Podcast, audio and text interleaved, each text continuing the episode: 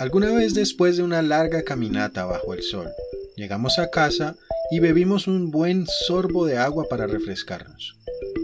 Puede que un vaso lleno sea suficiente, aunque a veces con tan solo beber la mitad sentimos que basta, y ya ni el agua sabe bien. ¿Y si cuando ya estás satisfecho te pusieran un hidrante a toda presión y te obligaran a tomar una cantidad ridículamente mayor a la que quieres o necesita tu cuerpo? Claro, sería muy loco que alguien hiciera eso. Entonces, ¿por qué dejamos que los medios nos bombardeen con cantidades absolutamente innecesarias de información? En este episodio hablaremos de la sobrecarga de información en la era digital. Mi nombre es Camilo Vanderhook. Hoy me acompaña la periodista Natalia Marín. ¿Cómo estás, Nata? Hola, Cami. Contenta de estar aquí. Es un gusto poder contar contigo. Les damos la bienvenida a explorar el camino que nos trajo a este frenesí de contenido mediático, aquí en Nerding. Primero, ¿De dónde sale el concepto de sobrecarga de información? Alvin Toffler, en su libro Future Shock, fue quien popularizó estas palabras en los 70. Alvin era un futurista y escribió esta pieza junto con su esposa Heidi Toffler. En sus escritos describieron cosas como que en algún momento dejaríamos de utilizar escaleras para subir o bajar, y en cambio existirían elevadores de algún tipo. Pero no nos desviemos del tema. Una forma de definir este concepto es que la sobrecarga digital ocurre cuando en un sistema, o sea, en nosotros, entra más información de la que éste es capaz de procesar. Esto puede influir en la calidad de sus resultados.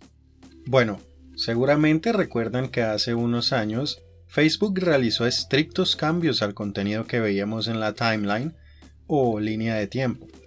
Este es un ejemplo de la demanda de información y cómo respondemos a ella. La red social estaba perdiendo su identidad, transformándose rápidamente en una especie de periódico digital, donde el contenido relevante era el que te llevaba a una noticia y no el que generaba una interacción digital dentro de Facebook.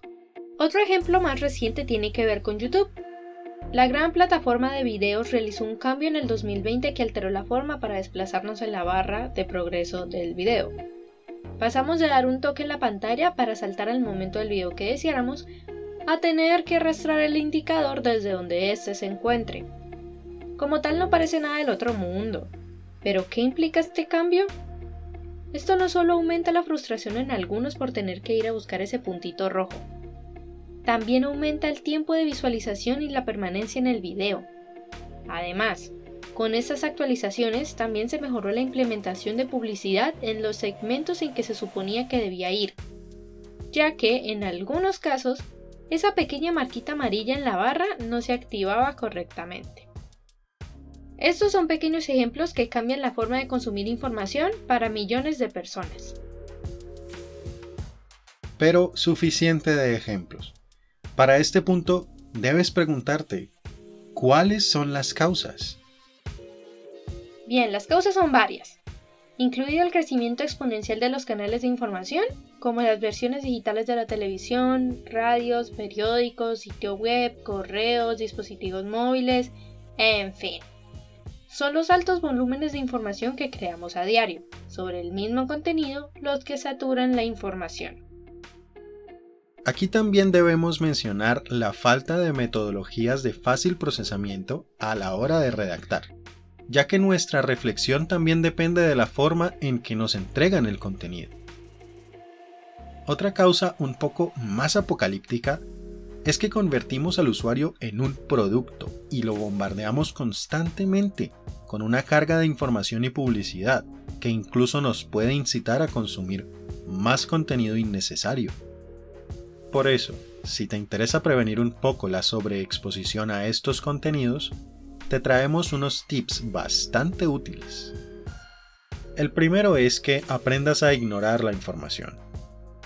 Nadie dijo que debíamos ver cada video de YouTube, leer cada post en Facebook o darle like a cada foto en Instagram. Consume el contenido que realmente buscas y quieres. Deja de seguir páginas basura que contaminan tu feed o timeline.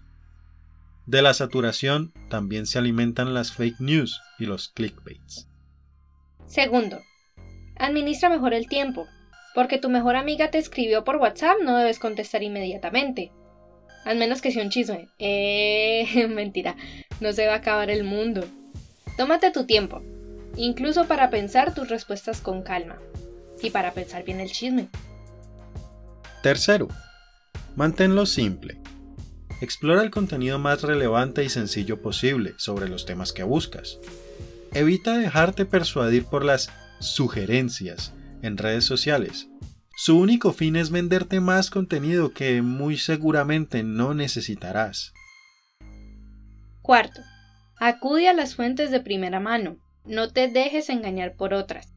Deja atrás la reproducción innecesaria de contenido y acude a las fuentes que conocen realmente los temas.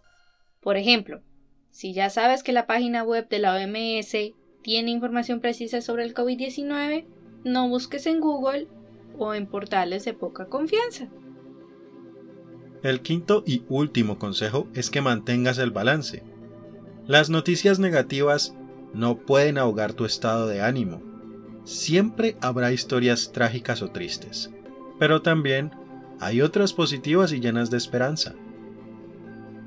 Según la OMS, la sobrecarga de información puede llevarte a complicaciones personales, como alterar tu estado de ánimo, provocar ansiedad, depresión, y todo esto porque nuestro cerebro no tiene tiempo suficiente para interpretar y asimilar correctamente la información que le ofrecemos.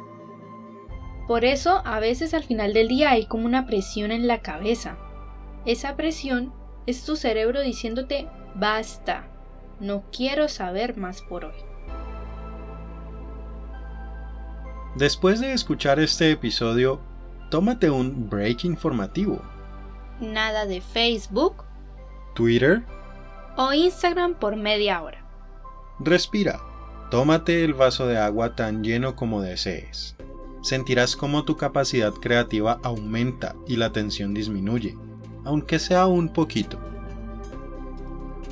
Esto fue todo por hoy. Gracias por escucharnos.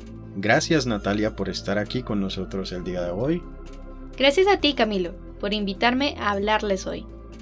Esto fue Nerding. Nos vemos la próxima semana. Hasta luego.